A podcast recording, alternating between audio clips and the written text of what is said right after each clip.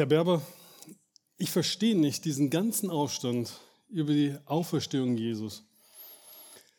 Es weiß doch jeder, dass Jesus gar nicht von den Toten auferstanden sein kann, weil sonst wäre er doch noch irgendwo hier.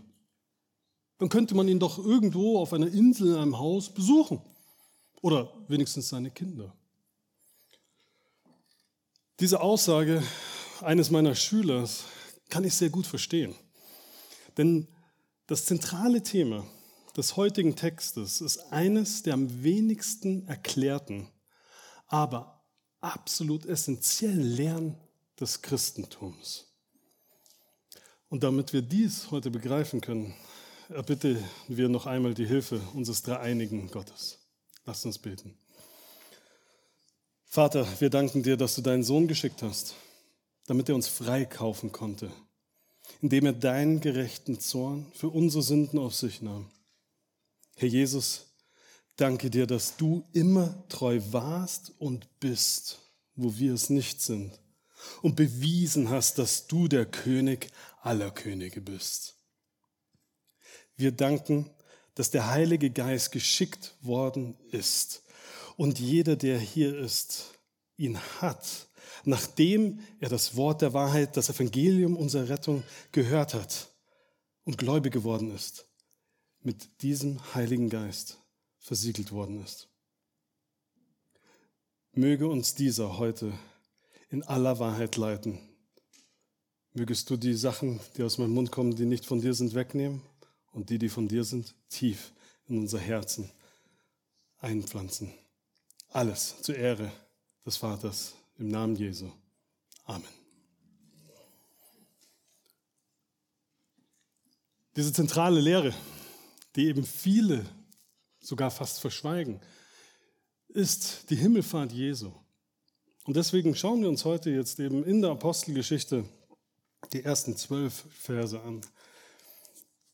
Wir gehen ins Neue Testament und schauen nach den ersten vier Evangelien eben in die Apostelgeschichte, die Verse 1 bis 12. Dort steht, den ersten Bericht habe ich verfasst, O Theophilus, über alles, was Jesus anfing zu tun und zu lehren, bis zu dem Tag, da er in den Himmel aufgenommen wurde, nachdem er den Aposteln, die er wählt hatte, durch den Heiligen Geist Befehl gegeben hatte. Ihnen erwies er sich auch nach seinem Leide als lebendig und durch viele sichere Kennzeichen, indem er ihnen während 40 Tagen erschien und über das Reich Gottes redete. Und als er mit ihnen zusammen war, gebot er ihnen, nicht von Jerusalem zu weichen, sondern die Verheißung des Vaters abzuwarten die ihr, so sprach er, von mir vernommen habt. Denn Johannes hat mit Wasser getauft. Ihr aber sollt mit Heiligen Geist getauft werden, nicht lange nach diesen Tagen. Da fragten ihn die, welche zusammengekommen waren und sprachen, Herr, stellst du in dieser Zeit für Israel die Königsherrschaft wieder her? Er aber sprach zu ihnen, es ist nicht eure Sache, die Zeiten oder Zeitpunkte zu kennen, die der Vater in seiner eigenen Vollmacht festgesetzt hat, sondern ihr werdet Kraft empfangen, wenn der Heilige Geist auf euch gekommen ist. Und ihr werdet meine Zeugen sein in Jerusalem und in ganz Judäa und in Samaria und bis an das Ende der Erde. Und als er dies gesagt hatte, wurde er vor ihren Augen emporgehoben und eine Wolke nahm ihn auf von ihren Augen weg. Und als sie unverwandt zum Himmel blickten, während er dahinfuhr, siehe, da standen zwei Männer in weißer Kleidung bei ihnen, die sprachen, ihr Männer von Galiläa, was steht ihr hier und seht zum Himmel? Dieser Jesus, der von euch weg in den Himmel aufgenommen worden ist, wird in derselben Weise wiederkommen, wie ihr ihn habt in den Himmel auffahren sehen. Da kehrten sie nach Jerusalem zurück, von dem Berg, welcher Ölberg heißt, der nahe bei Jerusalem liegt, einen Sabbatweg entfernt. Dies ist Gottes heiliges Wort. Da wir heute neu anfangen mit der Apostelgeschichte, möchte ich eine ganz kurze Einführung mit uns machen, bevor wir uns der Exegese dieser Bibelpassage zuwenden können. Wie immer ist es für unsere Auslegung wichtig zu kennen, wer wem, wann, wo was geschrieben hat, damit wir eben keine falschen Schlüsse aus dem Text ziehen. Somit schauen wir uns erstmal den Autor an und stellen fest, dass rein streng genommen dieses Buch erstmal anonym ist. Da nirgends in dem Text der Name des Autors erwähnt wird. Jedoch wissen wir, dass das Lukas-Evangelium und die Apostelgeschichte zusammengehören, weil beide an dieselbe Person adressiert ist, sind, nämlich an Theophilus. Außerdem erwähnt der Autor ja gleich am Anfang der Apostelgeschichte den ersten Bericht was uns eben zeigt, dass diese beiden Werken zum gleichen Autor gehören. Aus dem gehobenen Gebrauch der griechischen Sprache in diesen beiden Werken können wir sehen, dass der Autor gut gebildet war. Das Alte Testament in der griechischen Übersetzung, eben der Septuaginta, kannte und benutzte und sich exzellent auskannte in den politischen, sozialen und medizinischen Gegebenheiten des ersten Jahrhunderts in den Gegenden, wo sich die beschriebenen Situationen eben abspielen. Dies, obwohl der Autor bezeugt, dass er selbst kein Jünger oder Apostel von Jesus war, sondern ein Augenzeuge von einigen dieser Ereignisse, welche sich unter uns erfüllt haben, wie im ersten Satz des Lukas-Evangeliums schreibt und eben jemand, der diese Augenzeugen interviewt hat. Da vier Passagen der Apostelgeschichten, ähm, es gibt vier Passagen in der Apostelgeschichten, wo der Autor von der normalen Erzählung in der dritten Person Singular zu einer Erzählung in der ersten Person Plural wechselt, liegt es sehr nahe, dass an diesen Stellen in der Apostelgeschichte der Autor persönlich präsent war. Wenn wir uns dann anschauen, wer während diesen Passagen, in denen der Apostel Paulus eine zentrale Rolle spielt, bei Paulus ist und wem Paulus in seinen Briefen als Wegbegleiter erwähnt, kommen wir auf Lukas, welcher in Kolosser Kapitel 4, Vers 14 als der geliebte Arzt beschrieben wird. Auch kirchengeschichtliche Beweise deuten auf die eindeutige Autorschaft von Lukas für diese beiden Werke hin. Doch wer war Lukas? Aus der gerade erwähnten Passage in Kolosser 4 können wir schließen, dass Lukas ein Heide, also ein Nichtjude war, da Paulus ihn nicht in der Liste seiner jüdischen Mitarbeiter dort aufführt. Jedoch liegt es nahe, dass er ein sogenannter Gottesfürchtiger, also ein Mann war, der sich zum Judentum bekannte, aber sich nicht der Beschneidung unterzogen hatte. Dies erklärt, warum Lukas sich so unheimlich gut im Alten Testament auskennt und gleichzeitig mit den Belangen der Heiden intim vertraut war. Zuletzt ist der Verfassungszeitpunkt noch wichtig, welcher höchstwahrscheinlich um das Jahr 62 nach Christus liegt, da keine weiteren geschichtlichen Gegebenheiten, welche sich nach diesem Datum ereigneten, in der Apostelgeschichte wiedergegeben werden. Mit diesem Wissen ausgestattet können wir uns nun auf die Reise in die Apostelgeschichte machen. Und dort lesen wir eben in den ersten zwei Versen nochmal. In den ersten Bericht habe ich verfasst, O Theophilus, über alles, was Jesus anfing zu tun und zu lehren, bis zu dem Tag, da er in den Himmel aufgenommen wurde, nachdem er den Aposteln, die er erwählt hatte, durch den Heiligen Geist Befehl gegeben hatte. Mein guter Freund Erik aus Amerika hat immer gesagt, dass er das Wort Geschichte, also in Englischen Story, nicht mag, weil es sich für ihn immer so anhört wie eine erfundene Erzählung, wenn Leute dieses Wort benutzen.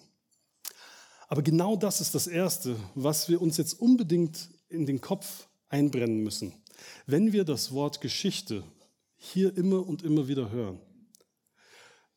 Wenn das Wort Geschichte in der Apostelgeschichte und an anderen Stellen, auch in der Bibel, finden, bezieht es sich nicht auf Märchen oder ausgeschmückte Wunschvorstellungen, sondern Lukas erzählt Berichte. Wie er schon in seinem Evangelium erklärte, liegen seinen Geschichten Augenzeugenberichte zugrunde. Und spätestens hier in der Apostelgeschichte wird es absolut klar, dass eben auch Lukas selbst ein Augenzeuge dieser wahren Geschichte, Begebenheiten war. Und das bedeutet auch gleich für uns diese große Frage, die wir uns stellen müssen. Wessen Geschichte erzählt Lukas hier eigentlich? Auf Deutsch heißt diese biblische Schriftrolle ja Apostelgeschichte, was ja schließen lässt, dass die ganze Geschichte sich um die Aposteln dreht. Auf Englisch wird die Apostelgeschichte eben mit Acts übersetzt oder so ist die Bezeichnung von dem, was eben als Taten übersetzt werden müsste. Und wir wissen, dass es antike Historiker gab, die eben Bücher geschrieben haben über die großen Taten von Individuen oder sogar ganzen Städten. Jedoch sehen wir hier, dass Lukas über das, was Jesus anfing zu tun und zu lernen, schreibt. Das bedeutet, dass Jesus eben in diesem zweiten Bericht noch immer weiter agiert und lehrt. Denn wir sehen ja, dass Jesus den Aposteln durch den Heiligen Geist Befehl, das heißt eben Anweisung gegeben hatte, ja eben während er noch auf der Erde war. Somit ist ganz klar, dass für Lukas Jesu Taten, welche er durch die Apostel in der Kraft des Heiligen Geistes zu der Bestätigung Jesu Lehre vollbringt, im Mittel, in der Mitte dieser ganzen Geschichte steht. Jesus, nicht die Apostel. Und die Rolle der Apostel was eben Botschafter bedeutet, ist es, die Botschaft Jesu und was er getan hat, weiterzuerzählen. Doch bevor sie als Botschafter ausgesandt werden können, muss Jesu sie auf diese spezifische Aufgabe erst vorbereiten. Und deswegen lesen wir weiter in Vers 3. Ihn erwies er sich auch nach seinem Leiden als lebendig durch viele sichere Kennzeichen indem er ihnen während 40 Tagen erschien und über das Reich Gottes redete. Es ist doch wunderbar, dass durch Gottes Souveränität und Sassas gute Predigtplanung nun wir perfekt angekommen sind, gerade nach der Passions- und Osterwoche, wo wir über Jesu Leid, Tod und Auferstehung geredet haben. Denn genau das ist die Grundlage für das Verständnis der Apostelgeschichte.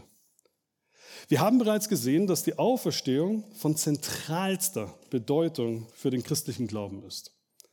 Und auch hier sehen wir wieder, dass diese eben keine Märchen oder eine große Wunschvorstellung der armen Jünger Jesu ist, sondern historische Tatsache. Deswegen sehen wir, dass Jesus mehrmals über 40 Tage den Aposteln bewiesen hat, dass er wahrhaftig leiblich von den Toten zurückgekehrt ist.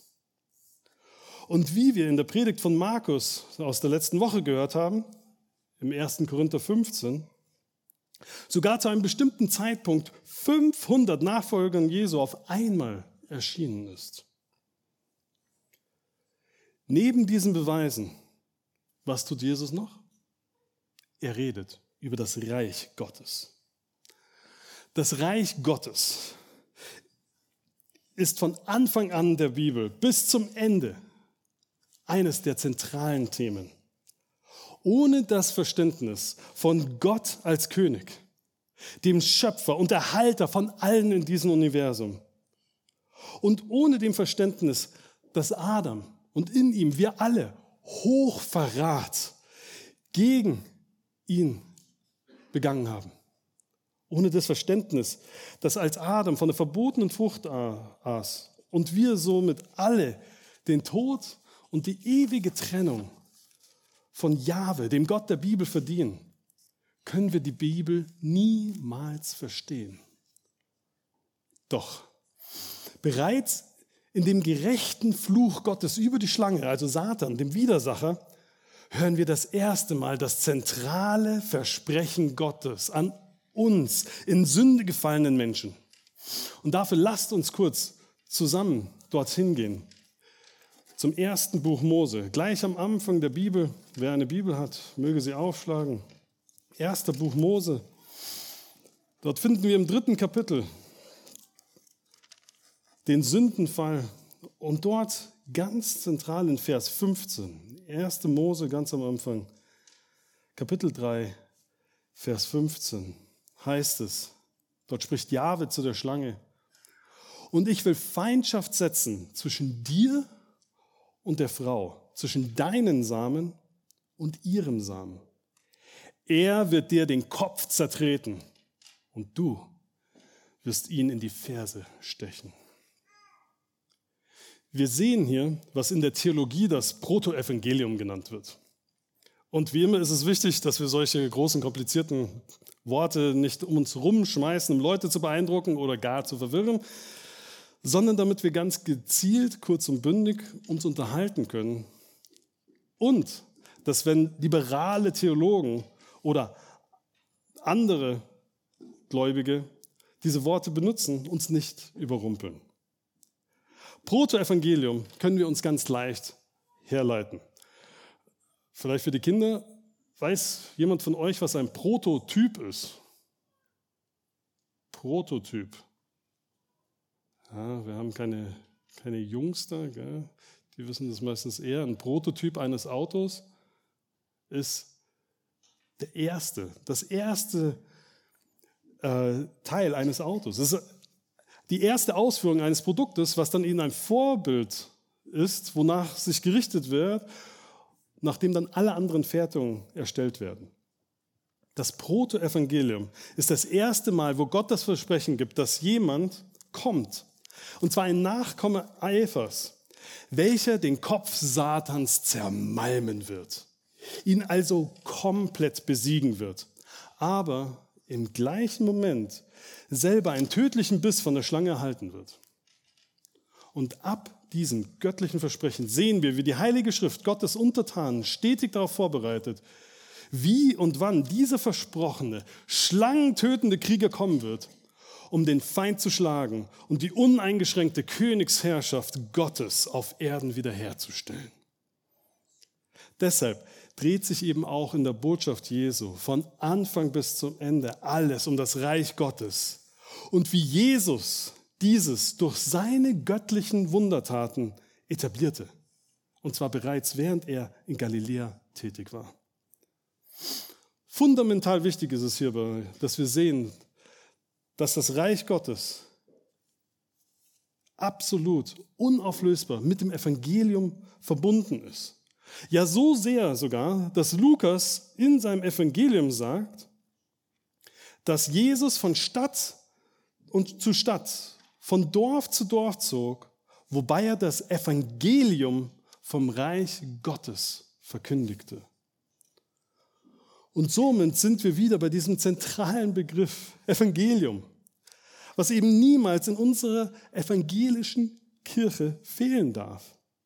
Nämlich die zentrale Botschaft, welche im Garten Eden bereits angekündigt wurde, aber eben erst durch Jesus von Nazareth in Raum und Zeit verwirklicht wurde. Indem der sündenlose Sohn Gottes als der einzigartige Gottmensch, der eben wahre Gott und wahre Mensch in einer Person war und für immer sein wird, an unserer Stelle für unsere Sünden gestorben ist und nach drei Tagen siegreich von den Toten auferstanden ist. Und dann von vielzähligen Augenzeugen gesehen worden und bis heute an unseren Anfang der Apostelgeschichte gekommen ist.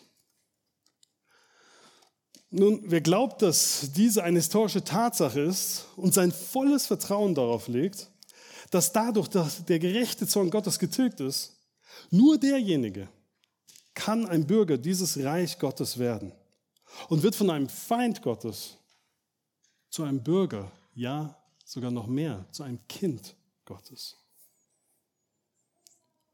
Doch wie oft höre ich, dass Menschen glauben, anderweitig Bürger des Reich Gottes geworden zu sein. Wisst ihr, meine Alarmglocken fangen immer sofort an zu klingen, wenn Menschen behaupten, dass sie schon immer Christen gewesen sind. Ja, wir wissen, dass durch Gottes Gnade viele Menschen, seitdem sie denken können, an das Evangelium geglaubt haben. Aber seid vorsichtig. Denn das Evangelium zu kennen ist etwas anderes als seine gesamte Hoffnung dieses Lebens und des nächsten Lebens darauf zu setzen. Denn den Inhalt des Evangeliums können euch viele meiner Schüler wiedergeben. Aber ihre Hoffnung sind oft auf ganz andere Dinge gesetzt, wie Macht, jegliche Begierden oder Drogen. Manchmal, vielleicht eher für Leute wie uns, auf die guten Gaben Gottes wie Familie, Geld oder unsere eigenen gottgegebenen Fähigkeiten. Doch nichts, nichts davon kann euch in Gottes Reich bringen, außer wenn ihr von Gott neu geboren werdet und von ihm Glauben geschenkt bekommt. Nur dann kann eben, könnt ihr eben in dieses Reich Gottes kommen. Doch das kann kein einziger Mensch ohne die Hilfe des Heiligen Geistes. Und deswegen bringt Jesus den nun hier ins Spiel, wo es heißt weiter in den Versen 4 bis 5. Und als er mit ihnen zusammen war, gebot er ihnen nicht von Jerusalem zu weichen, sondern die Verheißung des Vaters abzuwarten, die ihr, so sprach er, von mir vernommen habt. Denn Johannes hat mit Wasser getauft, ihr aber sollt mit Heiligen Geist getauft werden, nicht lange nach diesen Tagen. Jesus erinnert seine Apostel nun an das Versprechen Gottes, welches wir bereits in Joel in den letzten Monaten besprochen hatten, wo Jahwe spricht in Joel 3, 1 bis 2. Und nach diesem wird es geschehen, dass ich meinen Geist ausgieße über alles Fleisch. Und eure Söhne und eure Töchter werden Weissagen. Eure Ältesten werden Träume haben, eure jungen Männer werden Gesichter sehen und auch über die Knechte und über die Mägde will ich in jenen Tagen meinen Geist ausgießen.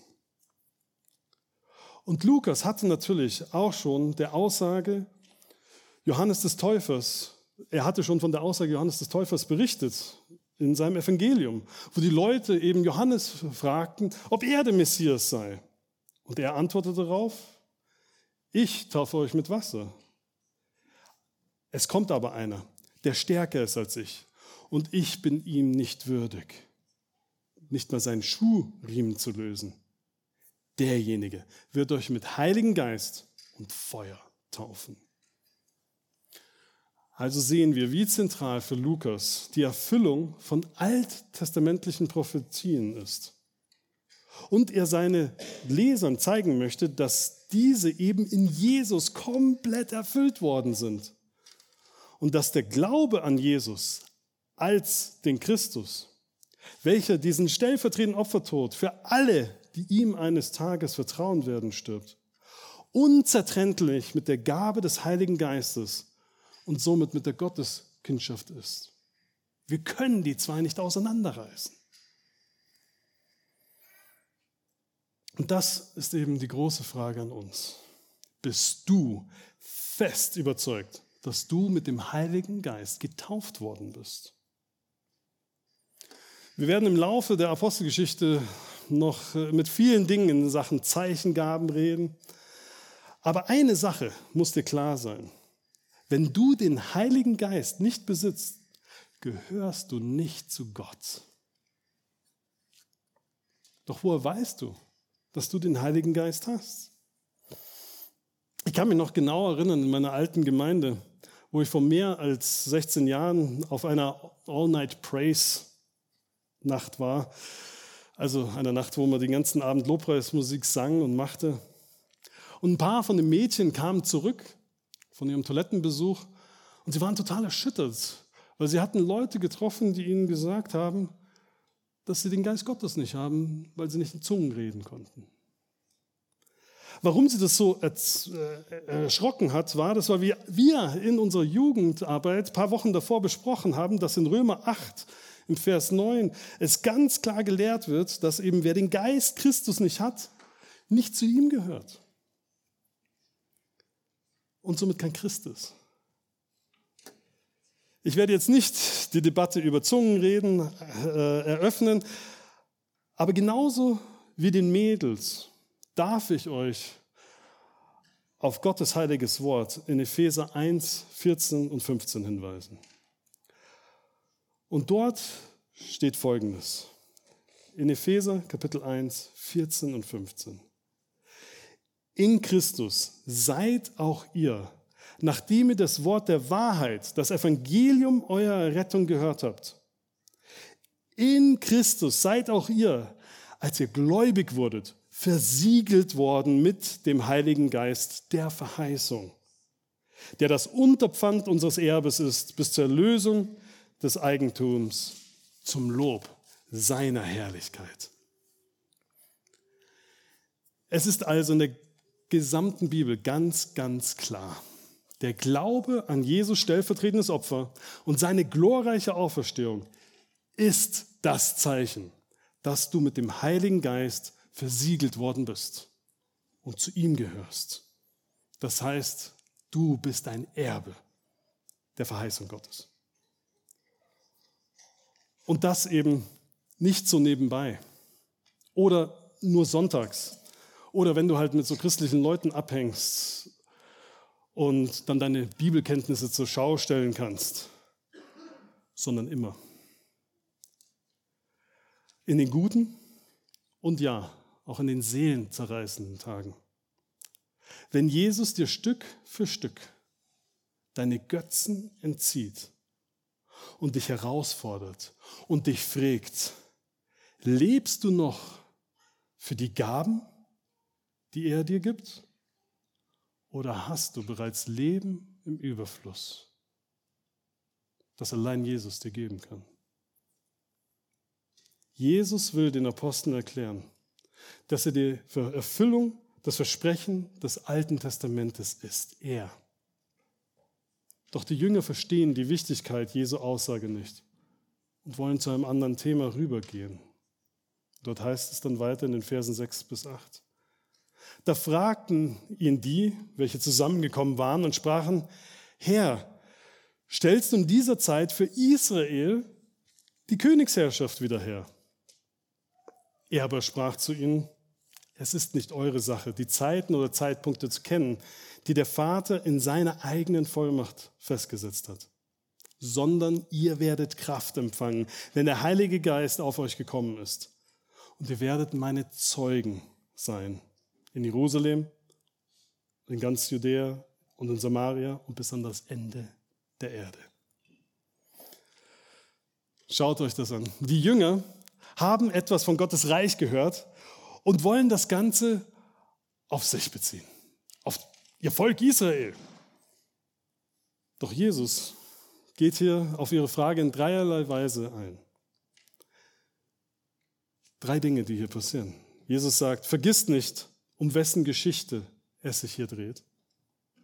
Zweitens, ihr seid absolut hilflos ohne meine Unterstützung. Und drittens, eure Aufgabe ist es, Zeugen für mich zu sein. Zunächst erinnert Jesus sie daran, um wessen Geschichte es sich hier alles dreht. Es geht nicht um das Königreich eines irdischen Herrschers oder gar das Königreich der Jünger Jesu, sondern um das Königreich desjenigen, der alle Vollmacht hat. Nicht nur die Zeiten und Zeitpunkte zu kennen, nein, sondern dem Allmächtigen, der diese Zeiten und Zeitpunkte alle selbst festgelegt hat. Es gibt ja heutzutage Leute, die behaupten, dass Gott nicht alles weiß, was sich eben offener Theismus nennt. Aber leider kenne ich auch genügend bibeltreue Christen, die behaupten, dass Gott nicht alles weiß. Wie zum Beispiel wer rettet wird oder wann die Zahl der Auserwählten vollkommen ist. Wirklich? Gott muss etwas dazulernen? Nein, das ist niemals der Gott der Bibel und nicht der Vater, den Jesus uns hier beschreibt, der eben nicht nur die Zeiten und Zeitpunkte kennt, sondern diese in seiner Souveränität festgesetzt hat. Er, der die Weltgeschichte und die Gnadenzeit eines Tages zu Ende gehen lässt. Das heißt, Jesus erinnert seine Aposteln und uns daran, dass es sich hier um die Geschichte des souveränen Herrscher des Universums handelt. Und das ist eben auch der Grund, warum Gottes heiliges Wort, die Bibel, so wichtig für uns ist. Schaut, wir sind keine New Age-Spiritualisten, die irgendwie in uns selber eine kleine Stimme hören müssen, um herauszufinden, was der Sinn und Zweck unseres Lebens ist. Nein, wir können dank Gottes Gnade zuerst diese Welt erforschen und großartige Errungenschaften mit den Fähigkeiten und Kenntnissen, die uns der Allmächtige gegeben hat, herausfinden. Aber dann brauchen wir Gottes Wort, um herauszufinden, was denn der Sinn und Zweck alledem ist, was wir erforschen, was wir erfinden. Denn nur in der Bibel, nur in Gottes heiligen Wort können wir herausfinden, was gut und was böse ist.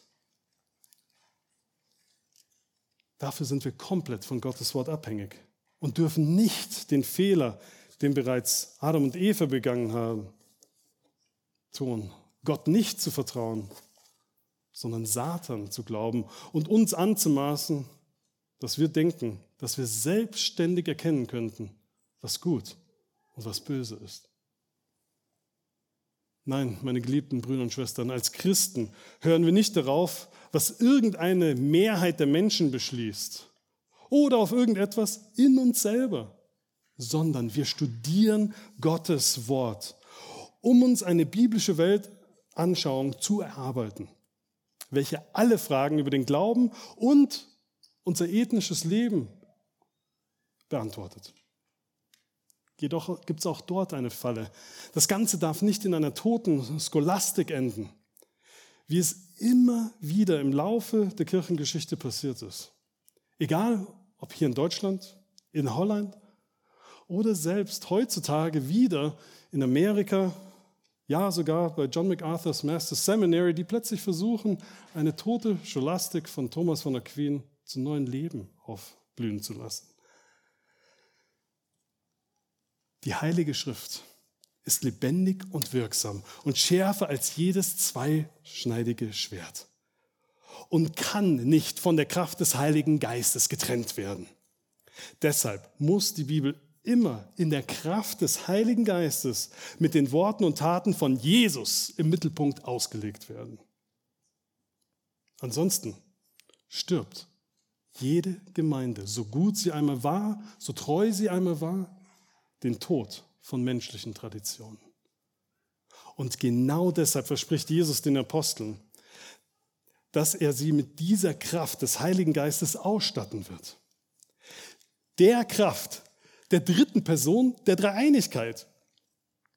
Wir haben bereits gesehen, dass die Gabe des Heiligen Geistes mit dem Glauben an das Evangelium unzertrennbar zusammenhängt.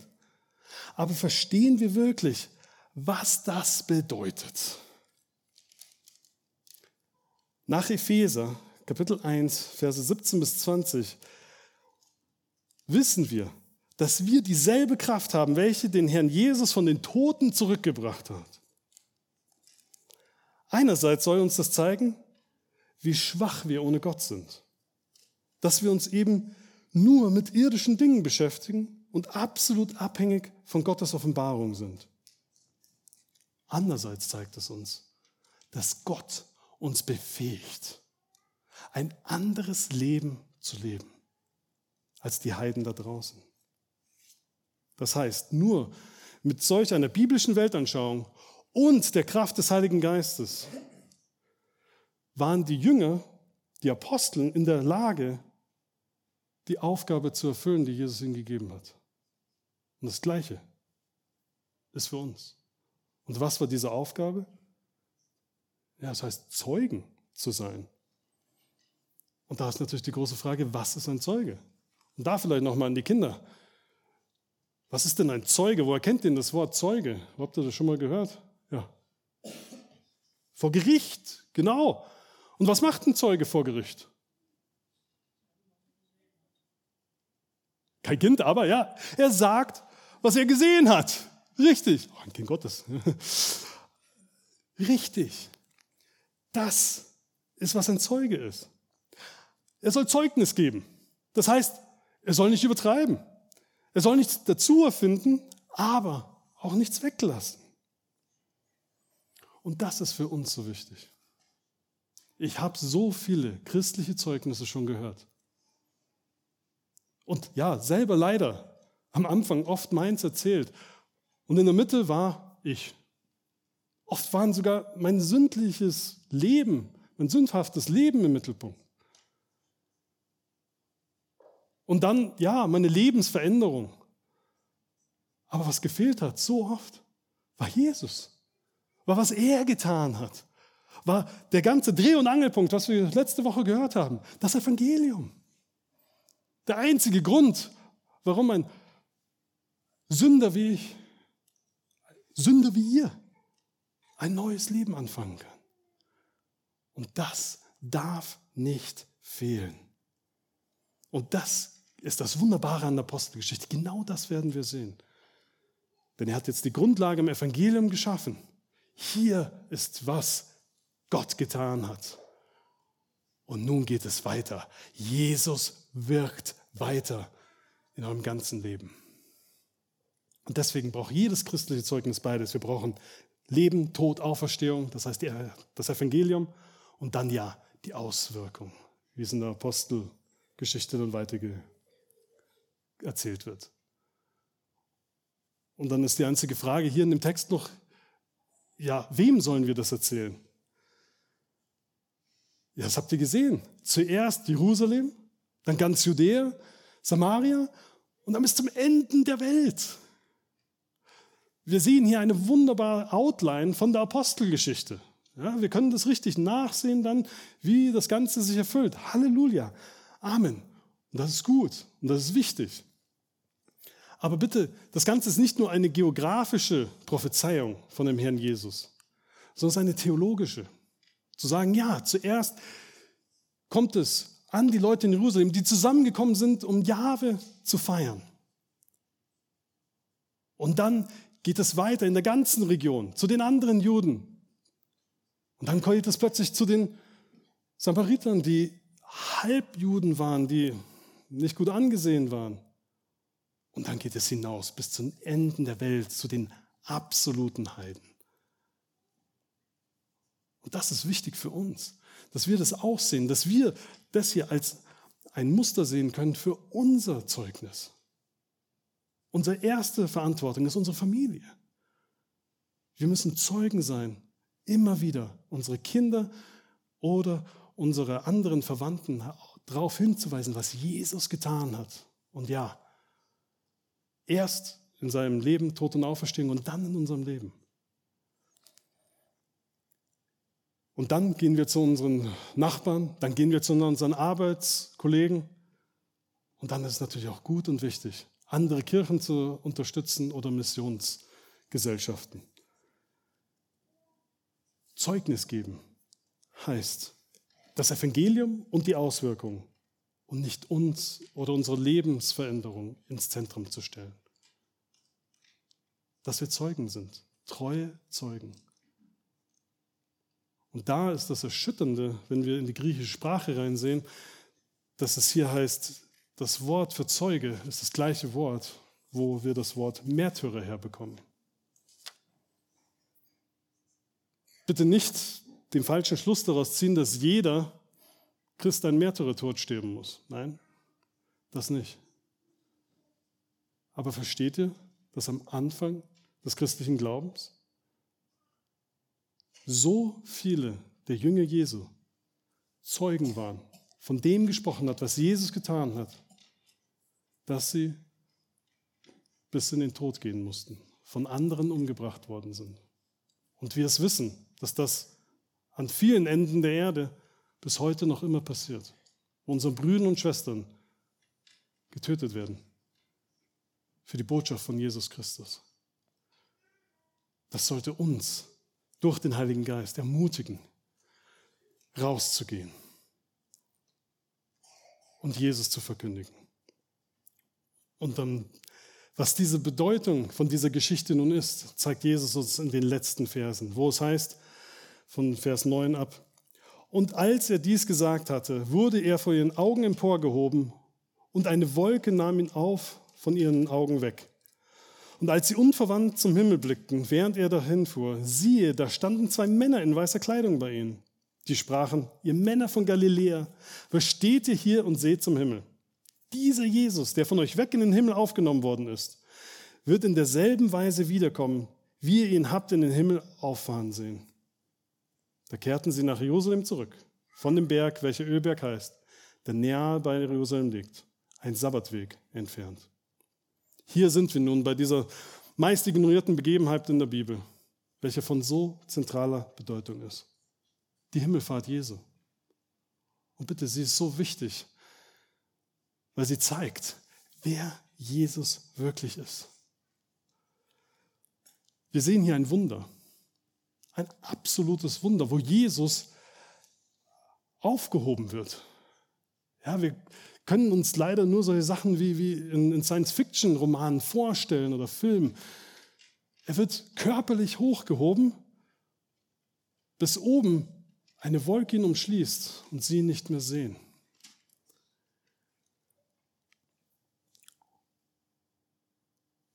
Und wir sehen, wie die Jünger nachschauen und nachschauen und, und denken, jetzt muss doch was geschehen. Die Jünger hatten viel gesehen, die Apostel hatten viel gesehen, aber das war Unglaublich. Und wahrscheinlich hatten sie noch immer gedacht, ah, es kommt die Wolke, die Wolke Gottes, was immer die, die Macht Gottes zeigt, ja, wo wir immer und immer wieder sehen, wo Jesus ja selber noch vor dem Hohen Rat gesagt hat, ihr werdet sehen den Menschensohn zu Rechten der Macht sitzen und kommen in den Wolken. Was wir in der ganzen Bibel immer wieder sehen, in Daniel 7 und in den Psalmen, dass das hier eine Machterklärung Gottes und ja Gericht Gottes andeutet. Und die Jünger denken noch immer, jetzt muss er zurückkommen. Aber es passiert nicht. Sie sehen nämlich den ultimativen Einzug nicht. Der wird in einer anderen Dimension, der wird im Himmel. Der ist passiert im Himmel. Denn wir wissen aus der Bibel, dass dieser ultimative Einzug im Himmel passiert ist. Gott, Jesus, ist zurückgekommen als König und als hoher Priester.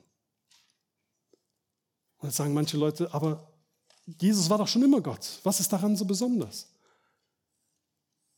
Dass Jesus nun der Gott Mensch ist. Das ist das Neue. Deswegen sagt Jesus auch im Missionsbefehl, der bitte anfängt mit, Jesus sagt von sich, mir ist alle Macht auf Himmel und auf Erden gegeben. Er ist der uneingeschränkte König und Herrscher der Welt, als der Gottmensch nun. Und nun zieht er zurück ein in sein Reich, in den Himmel und wird gefeiert von den himmlischen Legionen.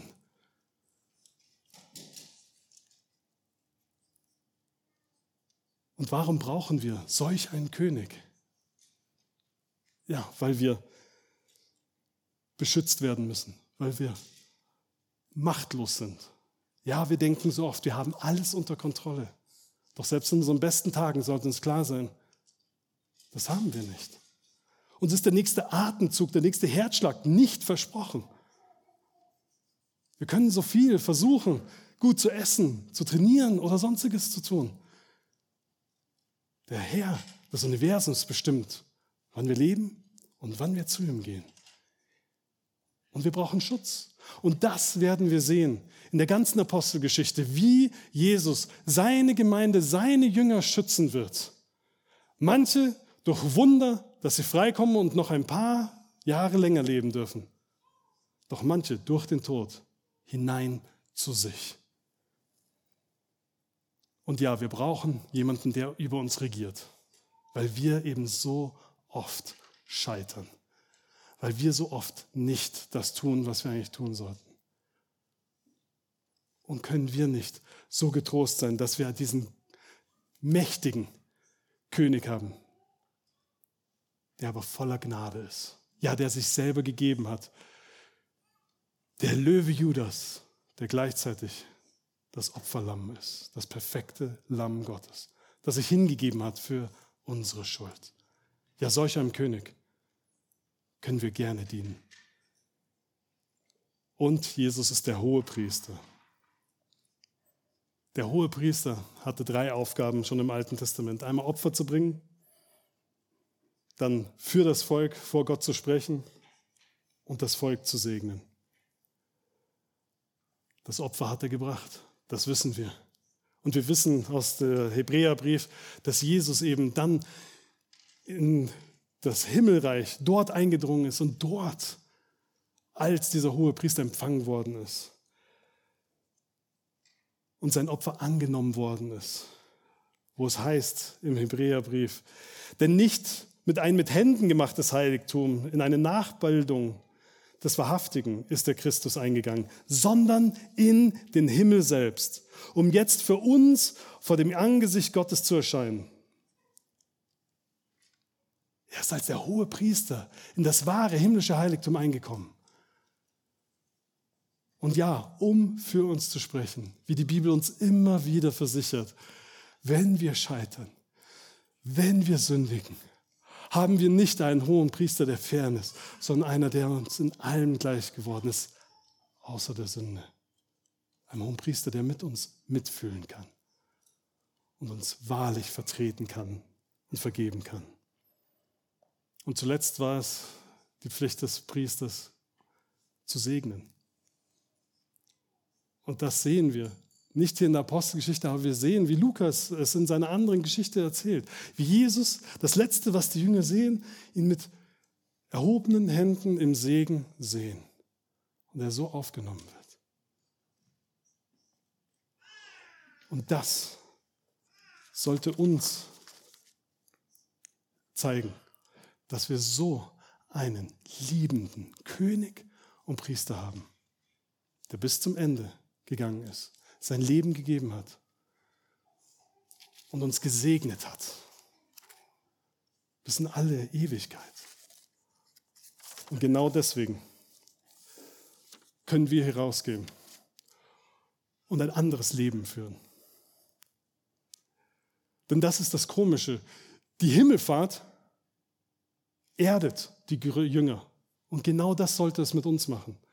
Wir sollten nicht, egal welche eskatologische äh, Überzeugung wir haben, sollten nicht sagen, ah, mal, ja, Hauptsache Herr Jesus kommt, ich werde noch entrückt und was. Ladies and Gentlemen, Jesus ist die Grundlage, dass wir anders leben können, schon in dieser Welt. Unsere Familie muss anders sein wie die der Heiden. Unsere Ethik muss anders aufgebaut sein. Und das heißt ja, wir müssen auch andere politische Meinungen haben, wie die Leute da draußen. Und ja, auch unsere Sexualität, wie wir damit umgehen. Die Reinheit in unserer Ehe oder vor der Ehe muss anders aussehen, wie bei denen da draußen. Was sollen wir machen? Trachtet zuerst nach dem Reich Gottes und nach seiner Gerechtigkeit. So wird euch alles dies hinzugefügt werden. Das Reich Gottes muss im Zentrum sein. Jesus hat die Autorität. Er wird uns hindurchtragen. Und das werden wir in der Apostelgeschichte weiter sehen. Entweder einen Ausweg zu finden oder durch den Tod zu sich zu bringen. Und wenn wir scheitern, dann können wir wissen, seine Gnade genügt. Das heißt zu guter Letzt, diese Passage sollte uns zeigen, wir sollten die mutigsten Menschen der Welt sein. Denn wenn wir komplett geborgen sind in den Händen des gnädigen und allmächtigen Herrn der Herren und König der Könige,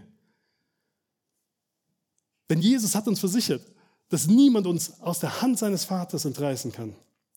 Wenn das so ist, dann warten wir nicht auf die Ewigkeit, sondern wir können ein Teil dieses endgültigen Auszugs sein, diesen Exodus hinaus in diese Welt, um vielen anderen Sündern von diesem gnädigen und allmächtigen Herrn Jesus zu erzählen und ein Leben zu leben, das wahrlich lebenswert ist.